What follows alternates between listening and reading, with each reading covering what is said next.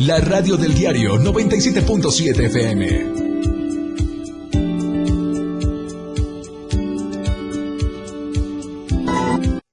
hacen de las suyas. El de Tapilula acusado por violencia de género. Copainalá rebasada por la delincuencia y en Tonalá despide a funcionaria para meter a su nuera. Hallan cementerio clandestino en límites de Guatemala y Chiapas. Se investiga presunta red de secuestro y tráfico de drogas. La selección nacional de México cae ante Uruguay en juego amistoso.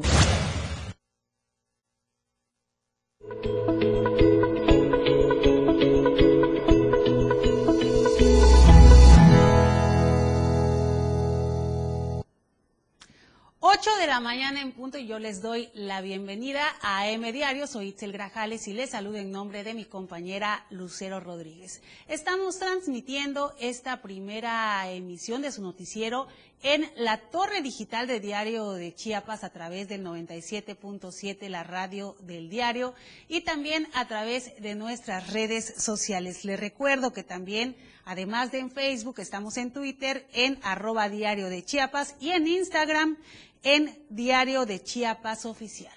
Vamos a comenzar con la información, pero antes, para que usted tome precauciones, le presento las principales temperaturas en Chiapas. El clima en Diario TV Multimedia.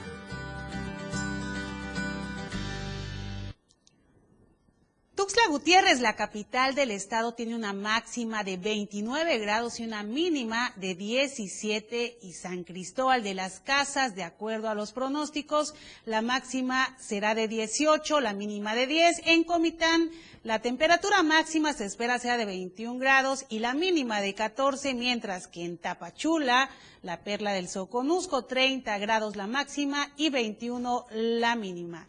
Y para que tome también precauciones, tenemos el procedimiento estatal de alerta por lluvias y de acuerdo a este pronóstico de la Secretaría de Protección Civil, se esperan lluvias muy fuertes en las regiones Oconusco y Selva Lacandona, mientras que para la zona, la región Istmo Costa, Sierra y Meseta se esperan lluvias fuertes, así que las autoridades exhortan a reportar cualquier emergencia al 911.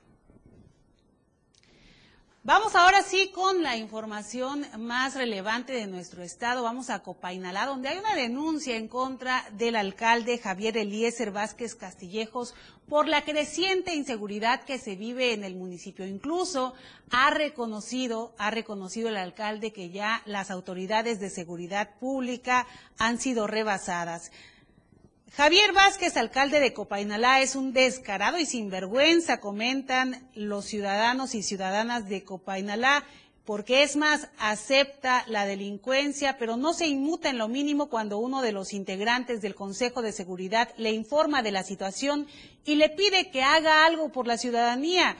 Mire nada más, en el marco de la segunda sesión ordinaria de Consejo Intermunicipal de Seguridad Pública de la región centro, que se efectuó esta semana en el municipio de Copainalá, el alcalde solo se limitó a reconocer que en su administración sí hay muertes, hay inseguridad y hay violencia. Vamos a escuchar cómo lo dijo el alcalde de Copainalá.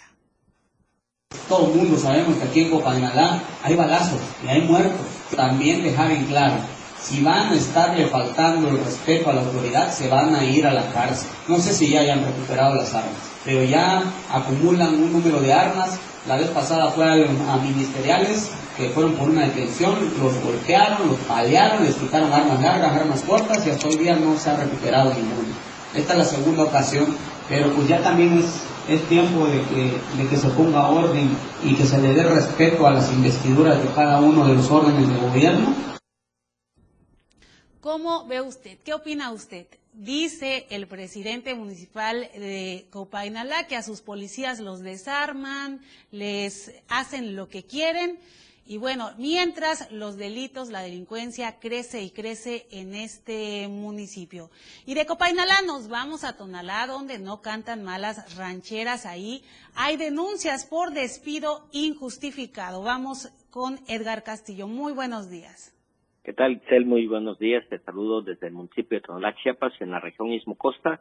Así es, precisamente lo que dices, despiden sin justificación alguna a la enlace municipal de los derechos humanos del Ayuntamiento de Tonalá. funcionarios roban pertenencias personales y de trabajo de la licenciada Guadalupe Martínez Flores. Por instrucciones del alcalde tonalteco, Natividad de los Santos Miranda fue despedida sin justificar el despido de la funcionaria de Enlace Municipal de los Derechos Humanos. En una madrugada, el secretario municipal Uber Marroquín y el jurídico Carlos Zavala Vázquez y personal rompieron la chapa para apoderarse de la oficina, así también se quedaron con las cosas personales, una computadora personal con valor de 24 mil pesos, agenda donde notifica sus trabajos, sellos y dinero en efectivo por la cantidad de 20 mil pesos. Esto es una vergüenza, es una venganza política con la regidora plurinominal Amalia Reyes Hipólito, a quien también le están violentando sus derechos políticos, dijeron las afectadas. La abogada Guadalupe Martínez ya acudió a las instancias correspondientes de los derechos humanos, el Tribunal Electoral de Chiapas, al Congreso del Estado, al Instituto Estatal de Participación Ciudadana, con la finalidad de defender sus derechos de equidad de género y sobre todo que no justifican la separación del cargo. La violencia de género es un delito grave en Chiapas y que las dependencias estatales de Chiapas tienen que defender los derechos políticos, laboral, laborales de, los las trabajadoras que brindan su servicio al gobierno del Estado. Cabe señalar que el alcalde tonalteco, el secretario municipal y el jurídico nombraron a la nuera de, del presidente sin tener un título. Asimismo, se dio a conocer que existen más corrupción e intimidación de los funcionarios antes mencionados en el interior del ayuntamiento que muy pronto saldrán a la luz pública quienes se escudan de ser muy religiosos para gobernar, confundiendo la fe católica con la administración pública. Este es mi reporte desde el municipio de Tonalá. Pues qué sorprendente lo que pasa en algunos municipios de Chiapas. Muchas gracias, Edgar. Y le digo, parece que los presidentes municipales de Chiapas, algunos, algunos claro está, eh, van con todo contra la ciudadanía.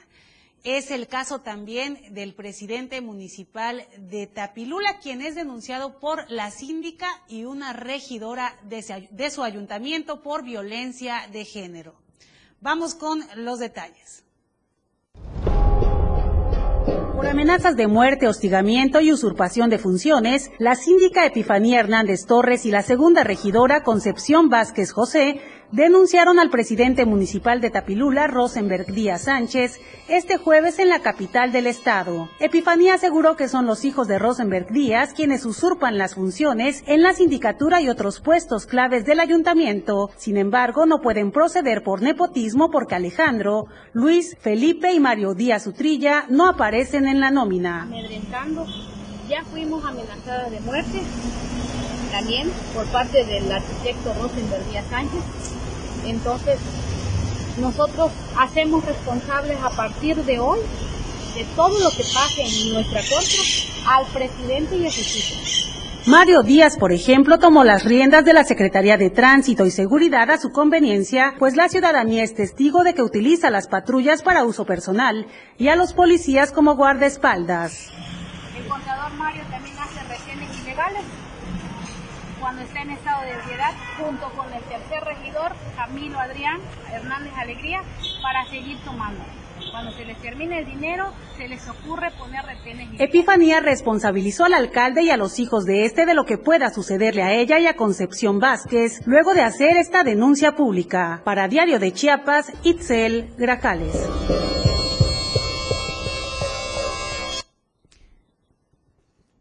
Y en otro tema no menos importante, ya van 30 meses que no les pagan a los socios del Conejo Bus. Están desesperados realizando manifestaciones ya desde hace varios meses en el Parque Central de Tuxtla Gutiérrez. Los detalles con Edén Gómez. Socios integrantes del sistema de transporte extinto Conejobús eh, dieron a conocer en conferencia de prensa a las afueras del Palacio de Gobierno que continuarán con las acciones de manifestación a las afueras de esta instancia gubernamental.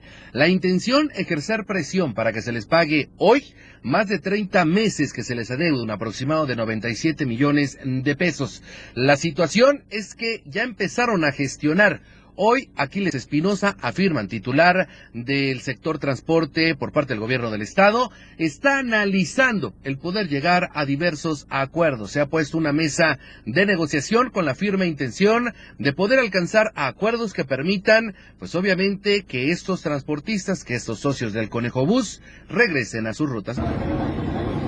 De manera firme y digna, sin lograr que las autoridades fueran sensibles, supieran escuchar y con voluntad decidida para buscar la solución de fondo a más de 30 meses de adeudo y la reinstalación de nosotros, de los socios legítimos, dueños de la Ruta 1, Avenida Central y Ruta 2, Calle Central, a pesar de las lluvias tan fuertes.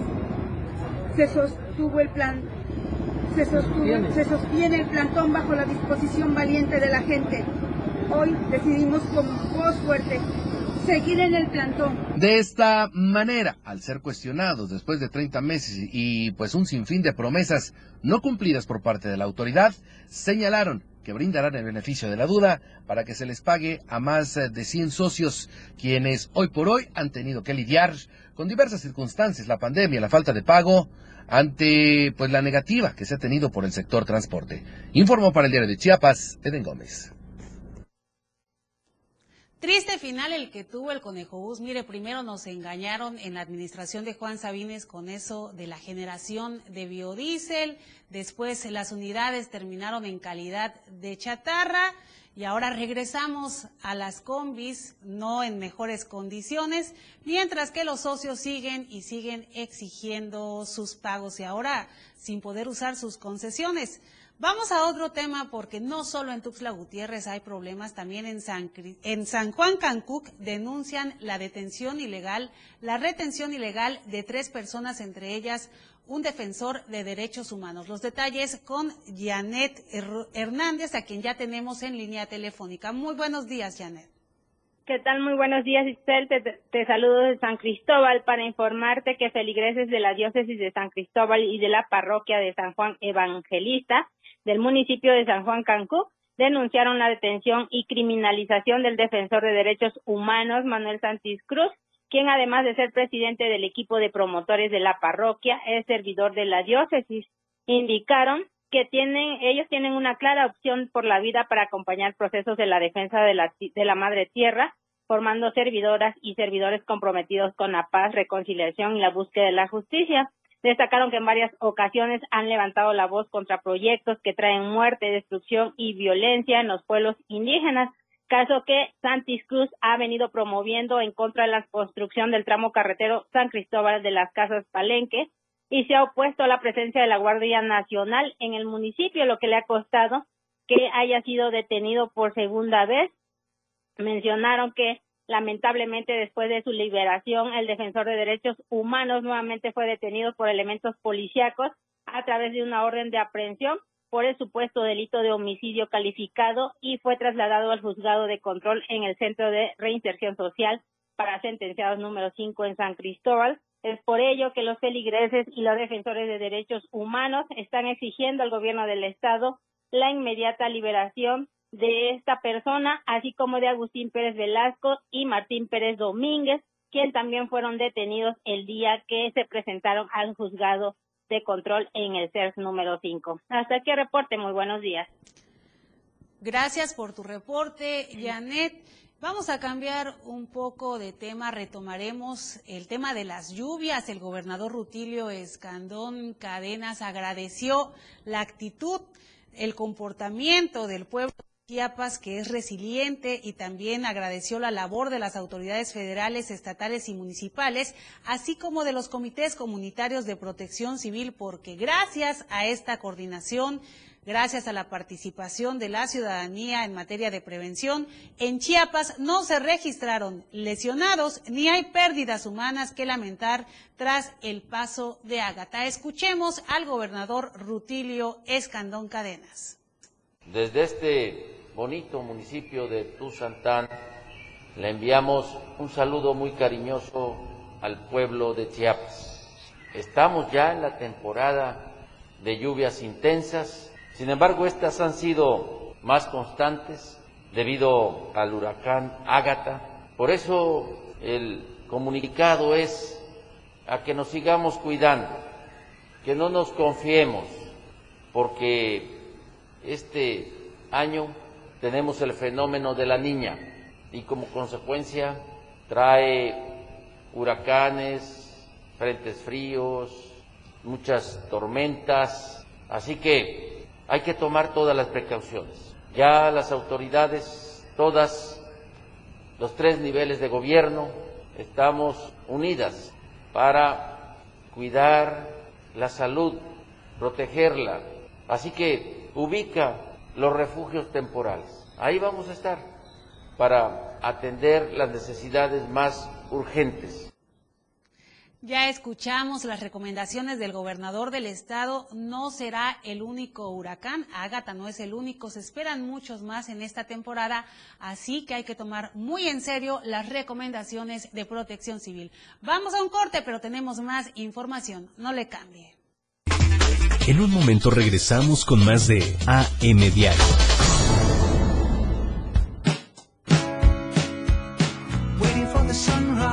La radio del diario, transformando ideas contigo a todos lados. Las 8, con 16 minutos. Fundación Toledo es una organización enfocada en la educación. Desde nuestra fundación hemos realizado varios proyectos para poder llevar a cabo nuestro objetivo principal, apoyar la educación en Chiapas, especialmente en las zonas rurales marginadas. A pesar de ser una organización joven, somos apasionados de lo que hacemos y entendemos que la educación juega un papel importantísimo en las personas, ya que ésta se ve reflejada en el desarrollo de su país. Para conocer más de nosotros, visita nuestras redes sociales en Facebook e Instagram como Fundación Toledo y nuestra página web en www.fundaciontoledo.org.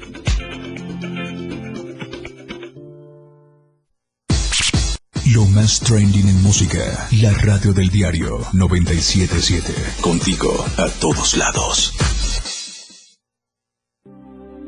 Chiapas es poseedora de una belleza natural sin rival en todo México. Una gran selva, un impresionante cañón, manglares y playas únicas, además de paradisiacas caídas de agua, visten a nuestro estado con el encanto único de la naturaleza. Chiapas es el estado más al sur de México, la última frontera de nuestro país. Aquí, en este rincón, que también fue el último territorio en añadirse a la República, se encuentra un paraíso de bellezas naturales listo para ser explorado. Ven y disfruta lo que Chiapas tiene para ti. 97.7, la radio del diario. Contigo a todos lados.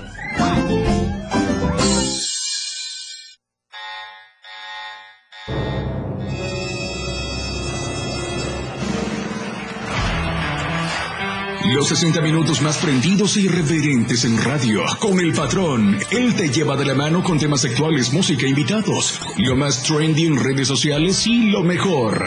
Te llevan paso a paso con el mejor ambiente en radio. Después de todo, con el patrón. De lunes a viernes de 6 a 7 de la noche por la radio del diario 977. El patrón contigo a todos lados. Después de todo, ¿acaso hay otro? La escena global del deporte.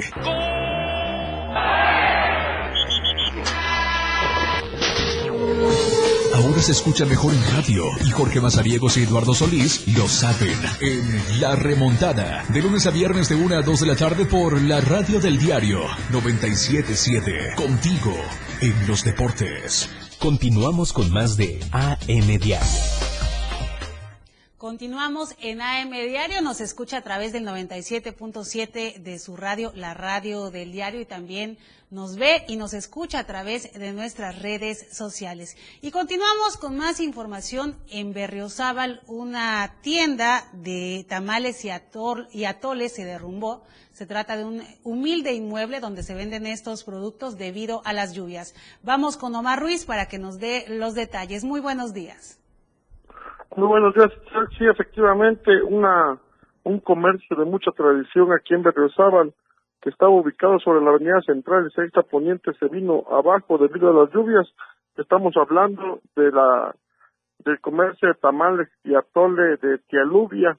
Eh, desafortunadamente las lluvias siguen provocando algunos estragos en diversas partes de la entidad y tal es el caso de este comercio en donde el techo que era de madera y tejas se terminó colapsando debido a, tanta agua que ha caído en esta ciudad.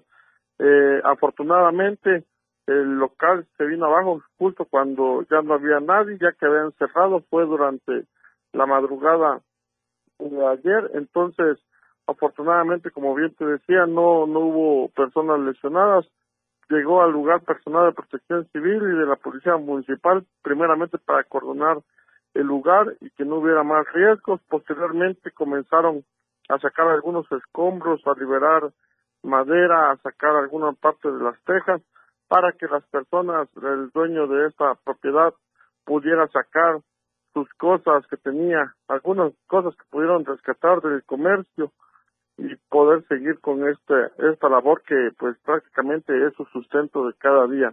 Eh, la familia lamentaron esta situación, eh, dijeron que llevarán a cabo un este un pequeño local eh, lo mantendrán de manera provisional para no perder eh, la tradición de la venta. Sin embargo, esperan que con los ahorros y con lo que vayan pudiendo puedan eh, recuperar el inmueble y volverlo a reconstruir, sobre todo la parte del techo, ya que eh, quieren seguir en estos, en este sitio, seguir vendiendo, pues como bien te decía, es su sustento diario, toda la venta de tamales de atole en este lugar. Eh, Protección Civil, por su parte, afirmó que no han tenido eh, personas lesionadas ni, ni fallecidos durante esta tormenta tropical, lo que ha dejado esta tormenta tropical, y siguen monitoreando diversos arroyos y ríos sin que hasta el momento se registren algún riesgo mayúsculo para los pobladores. Solamente han tenido este caso, como el de Doña Lluvia, y otras tantas más, como la caída de una barda y una vivienda que también se vio afectada en otro barrio. Sin embargo, no han tenido más afectaciones. Esta es la información que tenemos. Seguiremos al pendiente de lo que vaya ocurriendo con estas lluvias. Gracias, Omar, por tu reporte y con la difícil situación económica que se está viviendo en Chiapas y en el país. Eh, qué lamentable la situación que pasa esta familia, pero lo importante, lo importante es que no hay pérdidas humanas. Gracias, Omar. Gracias, Isabel. Hasta luego. Buen día. Bien, y hablando sobre las lluvias tras 48 horas de lluvias intermitentes, eh, ya reabrieron, por fin reabrieron el paso a la navegación en el cañón del sumidero. Los detalles con Nainer González.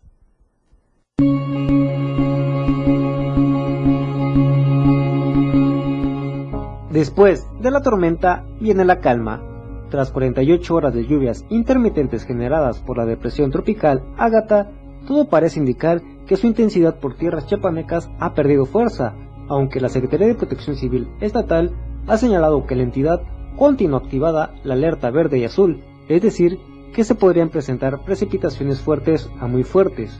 Lo anterior derivó a que las navegaciones y actividades en el río Grijalva se suspendieran, generando afectaciones en el sector turístico de la zona.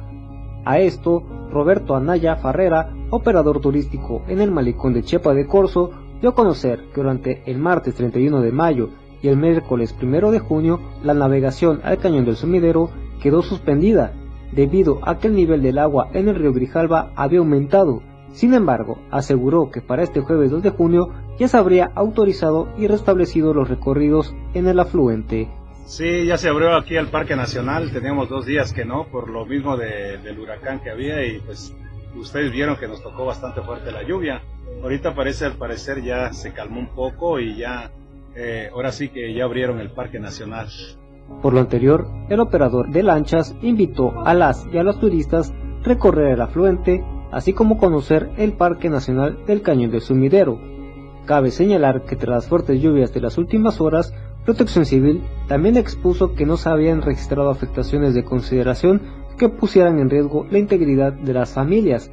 No obstante, no se habían registrado deslaves, caídas de árboles o encharcamientos en viviendas en diversas zonas de la entidad. Para Diario de Chiapas, Ainer González. Y esto es importante porque de la navegación en el cañón del sumidero depende también el sustento de muchas familias.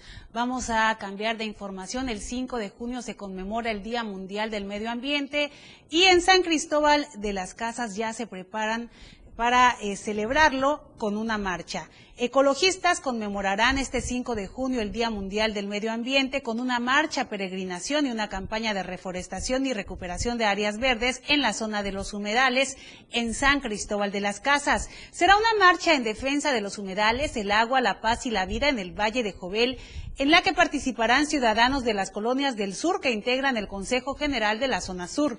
La movilización iniciará a las 8 de la mañana en la zona de la colonia Las Minas hacia, hacia la ciénaga de la colonia 5 de marzo, humedal de la Quist, por lo que convocaron a esta actividad ambientalistas, entre ellos integrantes de la mesa directiva de las colonias 5 de marzo y Las Minas.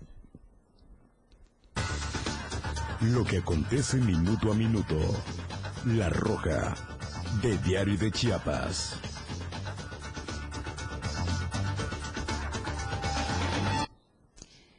Y el hallazgo que trascendió es el de un cementerio clandestino en los límites entre Chiapas y Guatemala. Autoridades guatemaltecas localizaron enterrados tres cráneos y varios restos humanos ya en estado de descomposición a unos cuantos kilómetros de la frontera con México, informó la división especializada en investigación criminal de la Policía Nacional Civil. Según la información dada por el Ministerio Público de Guatemala, el hallazgo del cementerio clandestino se originó en el caserío Las Delicias, localizado en Tecunumán, San Marcos, en la zona limítrofe con Chiapas. Junto al predio donde fueron localizados los esqueletos humanos, las autoridades incautaron también 55.300 quetzales, 121 dólares americanos y 30 córdobas hondureños, un par de grilletes, cinco bolsas con marihuana y cocaína. Las autoridades chapinas investigan el origen de estos restos humanos que podrían estar asociados con personas originarias de México, aunque todavía iniciarán con las investigaciones para poder identificarlos. Según versiones de personas avecinadas en este punto, de forma constante observaban a personas ajenas al lugar en operaciones sospechosas, pero nunca imaginaron que en este sitio hubiesen restos humanos. Hasta entonces, la policía no ha informado si existe colaboración de autoridades mexicanas, ya que hay indicios de que la operación de esta red criminal se habría extendido entre ambos países. Y en la carretera de San Cristóbal de las Casas y Teopisca se registró un fuerte accidente. Janet Hernández Cruz informó nuestra corresponsal de esta zona informó que un lesionado y miles de pesos en daños materiales fue el saldo que dejó un accidente de tránsito sobre el tramo carretero federal San Cristóbal Teopisca, donde un vehículo particular, para no ser impactado por otro, se salió de la cinta asfáltica. El percance se registró a la altura de la curva de los doctores cerca de la comunidad del Aguaje del municipio de San Cristóbal de las Casas, suscitado la tarde-noche de este miércoles, por lo que automovilistas auxiliaron a los que se transportaban en el vehículo particular color blanco, el cual se impactó en la orilla de la carretera resultando lesionado uno de los ocupantes. Protección Civil acudió al lugar para brindarles los primeros auxilios y trasladar al lesionado a un nosocomio de la ciudad, mientras que el tráiler quedó en medio de la cinta asfáltica, el cual se dirigía hacia la ciudad de Comitán. Y bien, vamos hacia Tonalá, donde intentan robar a un motociclista dedicado a la venta de tortilla. Naum Zavala Zavala, de oficio tortillero, originario de la comunidad de Guanacastal, denunció que él se dirigía a sus labores cotidianas a eso de las 4 de la, mañana, de la mañana hacia la cabecera municipal de Tonalá. En su trayecto en la entrada de la comunidad ubicada sobre la carretera Tonalá-Arriaga, una mujer con una linterna de celular le hizo una seña para que se detuviera. Al hacer caso omiso de los matorrales salió otra motocicleta con dos sujetos a bordo y comenzaron la persecución sobre la carretera federal número 200 con dirección a la cabecera municipal. El tortillero logró llegar a una caseta de vigilancia en el fraccionamiento del Infonaví del Prado para pedir auxilio, el cual los presuntos ladrones emprendieron la huida con interior del municipio. El vendedor de tortilla exhorta a las autoridades policíacas rurales a brindar mayor vigilancia y seguridad en las comunidades. Por poco se queda sin tortillas. Vámonos a un corte, tenemos más información, no le cambie. Al regreso, más noticias, la radio del diario. Toda la fuerza de la radio está aquí en el 977.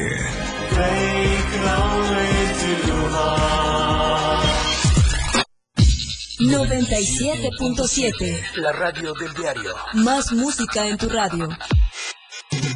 Lanzando nuestra señal desde la torre digital del diario de Chiapas. Libramiento Surponiente 1999. 97.7. Desde Tuxtla Gutiérrez, Chiapas, México. XHGTC, la radio del diario. Contacto directo 961-612-2860. Cabina 961-612-2860. Escúchanos también en línea. www.diariodechiapas.com Diagonal Radio. 97.7. La radio del diario. Más música en tu radio. Las 8. Con 31 minutos. Chiapas es poseedora de una belleza natural sin rival en todo México. Una gran selva, un impresionante cañón, manglares y playas únicas, además de paradisiacas caídas de agua, visten a nuestro estado con el encanto único de la naturaleza. Chiapas es el estado más al sur de México, la última frontera de nuestro país. Aquí, en este rincón, que también fue el último territorio en añadirse a la República, se encuentra un paraíso de bellezas naturales listo para ser explorado. Ven y disfruta lo que Chiapas tiene para ti. 97.7, la radio del diario, contigo a todos lados. Radio Revolución sin límites 977. La radio del diario. Contigo a todos lados. Aquí no se habla mal, se dice lo que es. Salud física y mental. Música, notas y movimiento. Sinergia, estática, ruido y silencio. Somos un todo que provoca cambios y nosotros queremos que nos acompañes para poder hacerlo juntos y en positivo. Y deshacernos de lo que nos estorba. Acompáñanos de lunes a viernes en Mandala. A partir de las 11 de la mañana a través del 97.7 de FM. Somos lo que te mueve. Somos música. Somos radio. Somos la radio del diario. Más música en tu radio. 97.7. La radio del diario. WhatsApp 961-612-2860. Donde quiera que te encuentres, comunícate con nosotros. La radio del diario 97.7. Más música en tu radio. Continuamos con más de AM Diario. Es momento de los deportes con Lalo Solís. La escena global del deporte con Lalo Solís.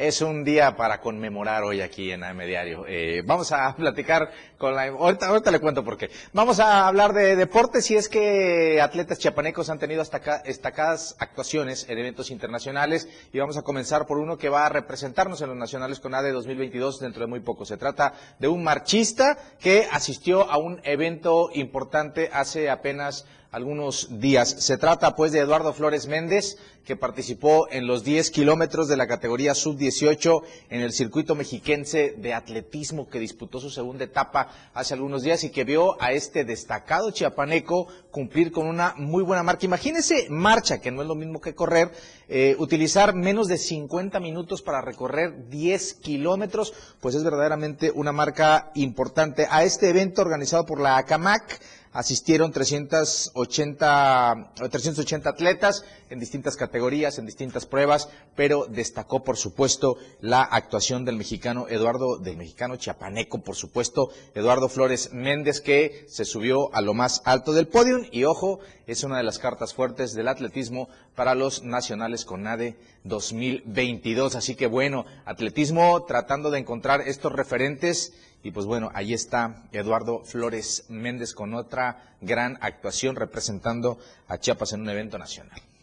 Vamos a platicar de Jiu-Jitsu y es que eh, ya hemos venido mencionándoles artes marciales, eh, todas estas cuestiones de deportes de contacto y de cómo Chiapas ha comenzado a incursionar de manera importante en estos eventos. En esta ocasión se trata del Jiu-Jitsu y es que otro representante chiapaneco asistió a una competencia internacional. Se trata pues de Emilio Gómez Zambrano, eh, que es... Eh, Master Health, le llaman ahí en su, en su gym, el Top Brother. Eh, se trasladó hasta Chicago, en Estados Unidos, para tomar parte en el Abierto Internacional de Primavera 2022. Y este representante eh, de esta institución se, consiguió el subcampeonato en Noji, que significa sin kimono, y también fue tercer lugar en eh, con kimono en Jiu-Jitsu brasileño. Participó en la categoría Master 3 de los semipesados, por supuesto, cinturón negro, y ahí está otra gran actuación de esta disciplina que, ojo, dicen muchos, eh, es la base de otras grandes disciplinas, como lo es, por ejemplo, lo que está muy de moda, que es el MMA, artes marciales mixtas, pues la base principal es esta, la del Jiu-Jitsu, y ahí tenemos a este eh, destacado participante que fue a representar a México al Abierto Internacional de Primavera 2022, Emilio Gómez Zambrano, que trajo de vuelta a casa una medalla de plata y una de bronce en un evento al que también asistieron grandes representantes y que vieron a este eh, gran atleta trascender hasta las primeras posiciones. Ahí está, pues un aplauso para este Emilio Gómez Zambrano, que también tuvo una gran actuación.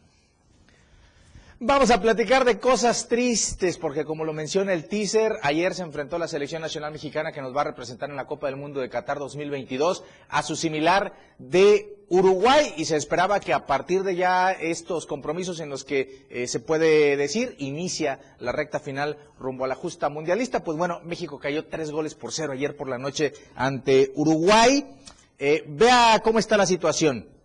México fue superior en todo Uruguay, en posesión, en tiros al arco, en pases, en pases acertados, en fin, en todo fue superior, en lo único que fue superior Uruguay a México, pues fue en el marcador, que es lo que realmente importa, lamentablemente. Matías Vecino al 35 abrió el marcador y no podía ser diferente. Edinson Cavani anotó doblete al 46 y al 54 para, para poner cartones definitivos en este resultado que vuelve a encender las alarmas en el representativo nacional porque eh, definitivamente ya tiene muchos juegos en los que el equipo que dirige Gerardo del Tata Martino no demuestra el nivel que se espera, aunque también hay que señalar, este no es más que un juego de preparación que puede servir quizá para el análisis de ciertas situaciones, pero jamás podría ser un indicativo de lo que sucederá en la Copa del Mundo. Así que bueno, algunas modificaciones que se pudieron ver ayer, como la aparición de eh, Alfredo Talavera en la portería y algunos otros que tuvieron oportunidad de ver minutos conforme avanzó el juego, se hicieron las modificaciones pertinentes, se pudo ver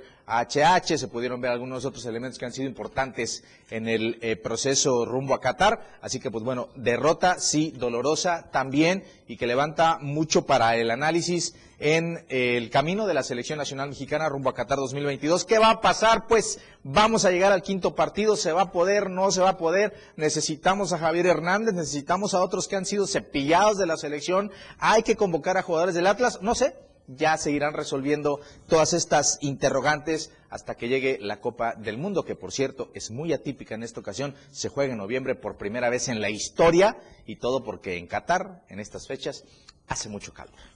Bueno, vamos a cerrar la sección deportiva de este, este viernes.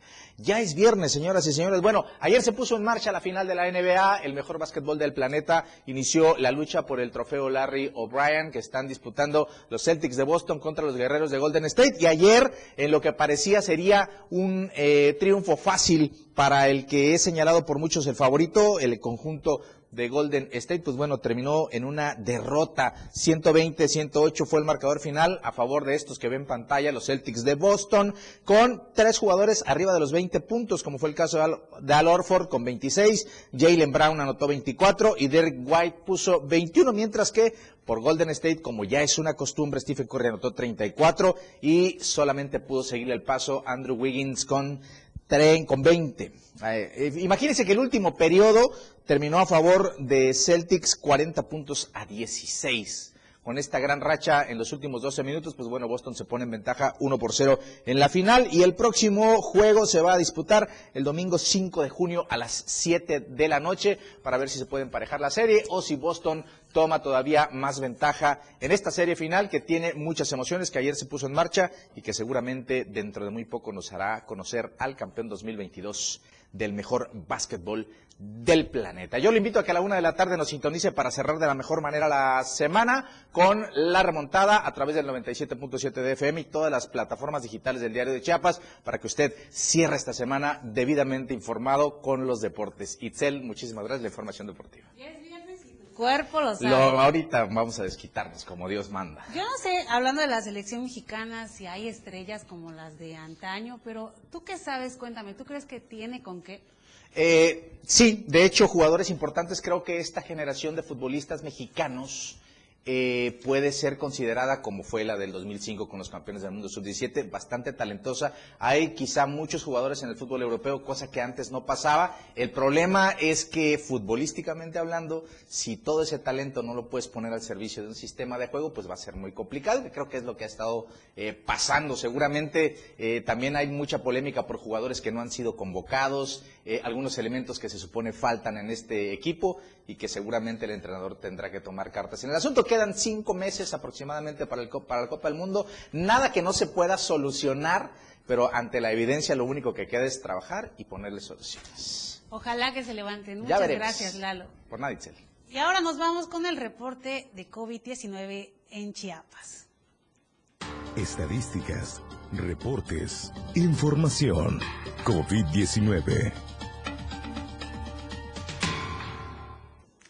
De acuerdo al último corte de la Secretaría de Salud respecto al panorama epidemiológico de COVID-19, en el estado, en las últimas horas, se reportaron cinco casos nuevos en los municipios de Tuxtla Gutiérrez, La Trinitaria, Ixta, Comitán, Metapa y Rayón, acumulando 72 días sin notificar defunciones por esta enfermedad. La Secretaría de Salud del Estado reitera el uso correcto del cubrebocas, sobre todo en lugares cerrados y con multitud como negocios, plaza comerciales, escuelas, trabajo y transporte público, con mayor énfasis en niños, adultos mayores, mujeres embarazadas, las personas que padezcan alguna comorbilidad, así como las personas que presenten síntomas de alguna enfermedad respiratoria. Cambiamos de información. Eh, tenemos esta convocatoria que hace la Fundación Unidas por la Sangre a que pueda ayudar a las mujeres que están en reclusión en el penal El Amate. La información con Marco Alvarado. A partir de este miércoles y hasta el próximo 10 de junio, la Fundación Unidas por la Sangre está recibiendo los apoyos en especie para bebés de mujeres que están privadas de su libertad. Así es como lo explica Hasidi Gómez Tipacamo, activista y representante de esta organización, quien pidió a la población que colabore con esta causa donando pañales, fórmulas, ropa para bebé y otros enseres que sean necesarios. Nosotros como organización estamos este pues este organizando una campaña a favor de estas mujeres que se encuentran privadas de su libertad pero están en este embarazadas no entonces sabemos que dentro de los de los penales este pues el hacinamiento no es muy muy agradable no en esta ocasión debido a que con la pandemia nos quedamos en un centro de acopio y por la rapidez de de esta, de esta campaña lo estamos haciendo de manera directa, es decir, que la gente que guste donar nos contacta a la, este, a la página de la fundación. Ah, se llama Fundación Unidas por la Sangre y nuestro trabajo es apoyar a mujeres privadas de su libertad. En Facebook, así aparecemos, Fundación Unidas por la Sangre. En el Amate actualmente hay tres bebés recién nacidos y este, siete mujeres embarazadas. San Cristóbal también tiene una mujer embarazada y, este, y hay un bebé este, también recién nacido. Esta fundación, que se ha distinguido por apoyar a mujeres que están privadas de su libertad en diferentes centros penitenciarios del Estado, puede ser contactada a través de su página en la red social Facebook, donde aparecen como Fundación Unidas por la Sangre y ahí acordar el día para hacer la entrega de este apoyo. Y es que, como comentó la representante, quieren ayudar a mejorar las condiciones de los recién nacidos y de sus madres que se encuentran en reclusión. Para Diario de Chiapas, Marco Antonio Alvarado. Si usted puede, por favor, colabore, participe en esta colecta. Ya Jacibi Gómez tiene varios años realizando esta labor a favor de las mujeres de la mate. Ella nos ha comentado que a los hombres los visitan sus esposas, sus madres, sus hijas, les llevan comida, les llevan todo lo que necesitan cuando están en prisión, pero a las mujeres nadie las visita, no hay quien les lleve enseres, no hay quien les lleve artículos de limpieza. Por eso es tan importante que usted participe en este tipo de campañas. Con esto nos vamos a un corte, pero regresamos con más información. Más de AM Radio, después del corte.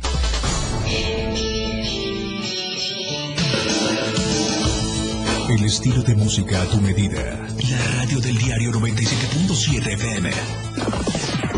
Las 8. Con 45 minutos. Evolución sin límites. Contacto directo. 961 61 228 60. Contigo a todos lados. Denuncia pública. Comunícate con nosotros. Envíanos tus videos, imágenes o audios al WhatsApp 961-225-6504. Línea directa 961-264-1722. Que su denuncia sea escuchada. Denuncie. Su denuncia es importante en denuncia pública. Por la radio del diario 97.7. Contigo a todos lados. La Banqueta es un programa donde buscamos entretenerte e instruirte. Con nuestras opiniones y conceptos googleados y el afán de hacer ligero todo lo pesado. La Banqueta. Te esperamos todos los sábados de 11 de la mañana a 1 de la tarde. Sintonízanos a través de la radio del diario en el 97.7 de tu FM. Aquí no se habla mal, se dice lo que es. Salud física y mental. Música, notas y movimiento. Sinergia, estática, ruido y silencio. Somos un todo que provoca cambios y nosotros queremos que nos acompañes para poder hacerlo juntos y en positivo. Y deshacernos de lo que nos estorba. Acompáñanos de lunes a viernes en Mandala. A partir de las 11 de la mañana a través del 97.7 de FM.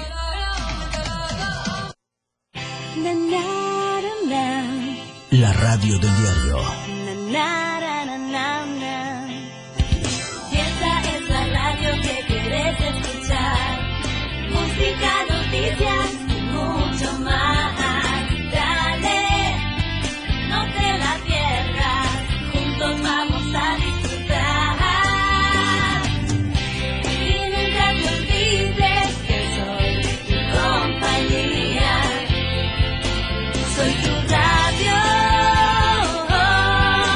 La radio del diario 97.7. 97.7, la radio del diario. Contigo a todos lados. Las noticias que impactan están en AM Diario. ...97.7, la radio del diario. Contigo a todos lados.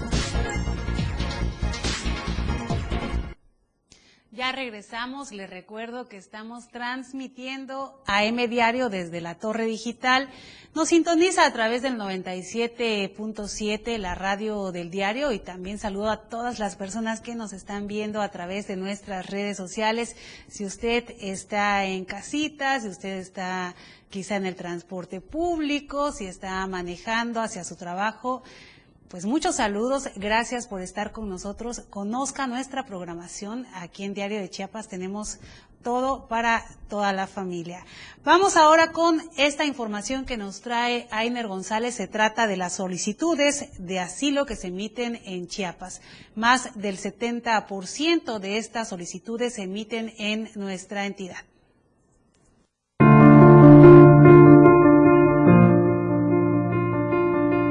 Entre enero de 2016 y mayo de 2022, alrededor de 21.935 personas refugiadas y migrantes solicitaron asilo en México, de las cuales han sido reubicadas a ciudades del centro y del norte del país.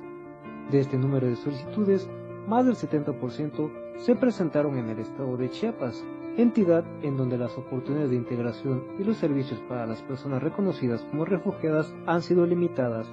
En este sentido, y de acuerdo a datos de la Agencia de la ONU para Refugiados, solo el 10% de las personas refugiadas en Chiapas habrían conseguido empleo, mientras que un 17% contaba con trabajos informales esporádicos. Juan Pablo Álvarez, asistente de soluciones duraderas del ACNUR México, comentó que en los estados del norte del país hay más de 100.000 vacantes que no se llenan con mano de obra local.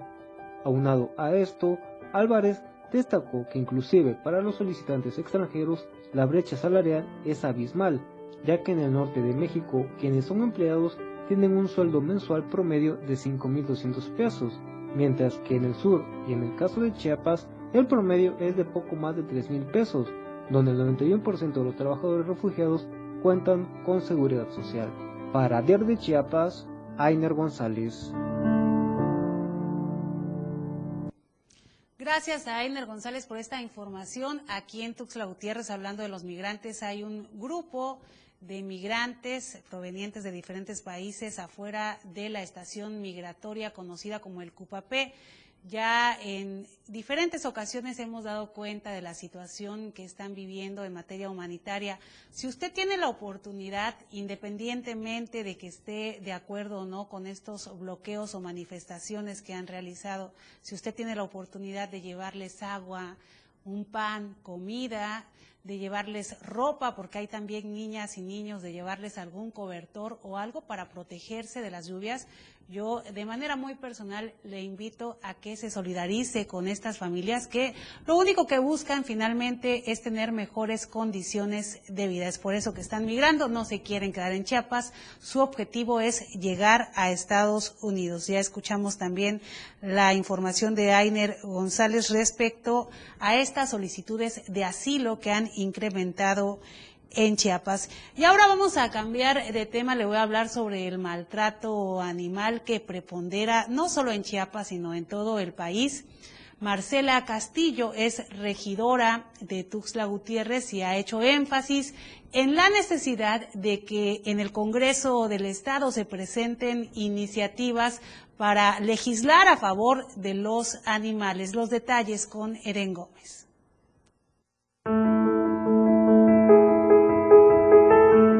El cuidado animal debería de ser una cultura en la sociedad actual. Sin embargo, esto es bastante bajo, aun cuando hay algunos sectores que han priorizado el cuidado animal. Así lo dio a conocer Marcela Castillo, segunda regidora en la capital del estado.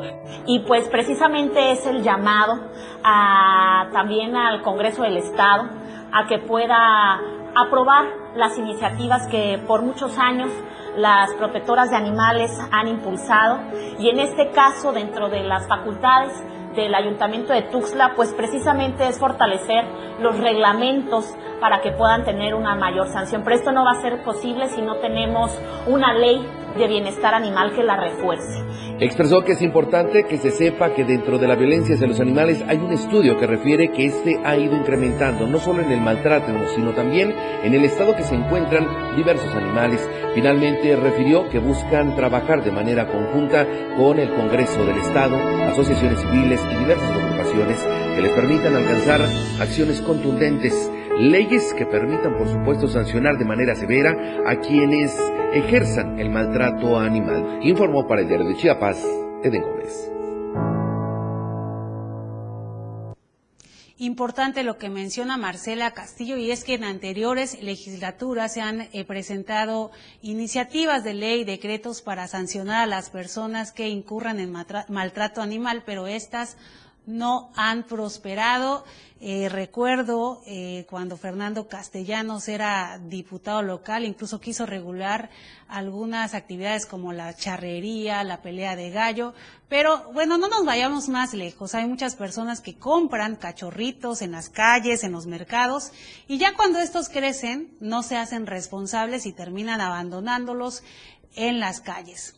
Pero bueno, la otra cara de la moneda eh, son estas familias que quieren mucho a sus mascotas. Hablo de perros, hablo de gatos. Les celebran cumpleaños, les celebran, bueno, de todo. Les hacen fiestas, incluso con pasteles, con globos, como si fueran tal cual sus hijos. Es por eso que hay algunos negocios que están incursionando en la venta de pasteles, en la venta de ropa, en la venta de artículos para mascotas. Esta es la historia que nos presenta Eden Gómez.